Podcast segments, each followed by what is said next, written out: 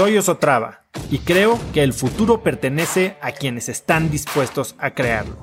Si estás aquí, estoy seguro de que tú eres uno de esos cracks. Una persona que toma acciones de impacto todos los días, que aprende y prueba cosas nuevas, que ataca sus miedos y sobre todo que vive la vida en sus propios términos. En episodios cortos te presento una serie de preguntas, conversaciones e ideas que te ayudarán a conocer lo que te mueve, ser mejor en lo que haces y vivir una vida más grande.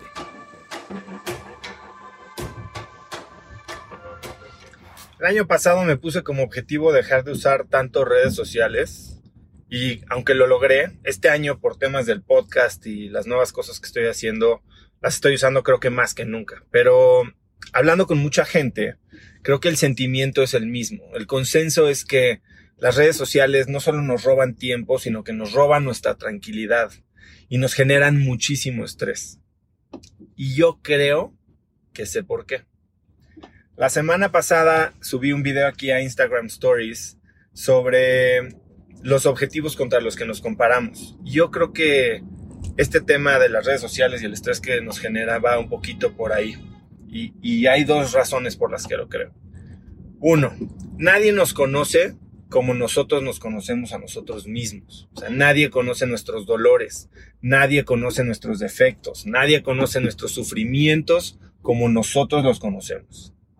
Y dos, todo lo que vemos en redes sociales es una proyección de una vida totalmente curada y construida. Pues la verdad es que nadie quiere subir los momentos malos de su vida. Entonces, es una proyección de la vida que el que postea quiere proyectar. Y entonces, lo que resulta es una comparación que es imposible de ganar. O sea, ¿cómo puedes comparar tu vida real, dura, dolorosa, con las vidas perfectas que se están proyectando en redes sociales? Es un juego basado en una simetría de información brutal que no podemos ganar. Entonces, ¿cómo te liberas del estrés que te generan las redes sociales sin dejar de usar redes sociales? Porque está bien quererlas usar, es manera de estar conectados con nuestros amigos, etc. Esto es lo que estoy haciendo yo. Uno, entiende que no hay nadie igual a ti. O sea, el hecho de que haya ido a la misma escuela, nacido en el mismo año, nacido hasta en la misma familia, no significa que sean iguales a ti ni que te puedas comparar con ellos. Compararte con ellos es totalmente inútil porque eres único e irrepetible. Entonces la, comparación es totalmente absurda. Y dos, algo en lo que yo me estoy concentrando es en, en practicar gratitud. Ahora, gratitud, pues todo el mundo da gracias, pero es muy diferente practicar que decir o sentir. En el último viernes de Cracks, el newsletter que mando los viernes, mandé una frase del filósofo eh, romano Epicteto de los estoicos, que decía, es un hombre sabio aquel que no se aflige por las cosas que no tiene, sino que se regocija por las que tiene. Y una herramienta que me ha ayudado a mí a, a practicar este tema de gratitud mucho más palpablemente es la visualización negativa. ¿Y qué es la visualización negativa? Es simplemente imaginarte cómo sería tu vida si no tuvieras lo que tienes, si perdieras lo que tienes. Ya bien dice el dicho, nadie sabe lo que tiene hasta que lo ve perdido. Y esta es una manera bien práctica, muy simple.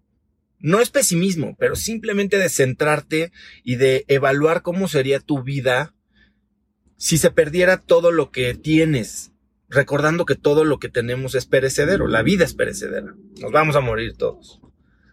Entonces, si logras imaginar esto, puedes entonces definir cuáles son las cosas verdaderamente importantes y entonces priorizar a qué le dedicas energía en tu vida, a tu familia, tal vez es tu trabajo, tal vez es ir a comerte una hamburguesa.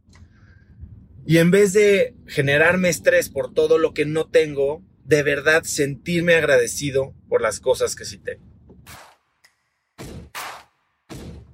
Conecta conmigo en Instagram como arroba osotrava y dime qué te pareció este episodio. Mi meta es inspirar a una nueva generación de hispanos a vivir vidas más grandes. Y si me quieres ayudar a lograrla, lo mejor que puedes hacer es seguirme en Spotify y dejar una reseña en Apple Podcasts para así subir en ese ranking. En tu reseña cuéntame de qué temas, categorías o personas te gustaría aprender y me aseguraré de leerlas para darte el contenido que quieres. Y no olvides unirte a mi comunidad de cracks en cracksnetwork.com. Es gratis y conectarás con más gente en el mismo camino de crecimiento que tú.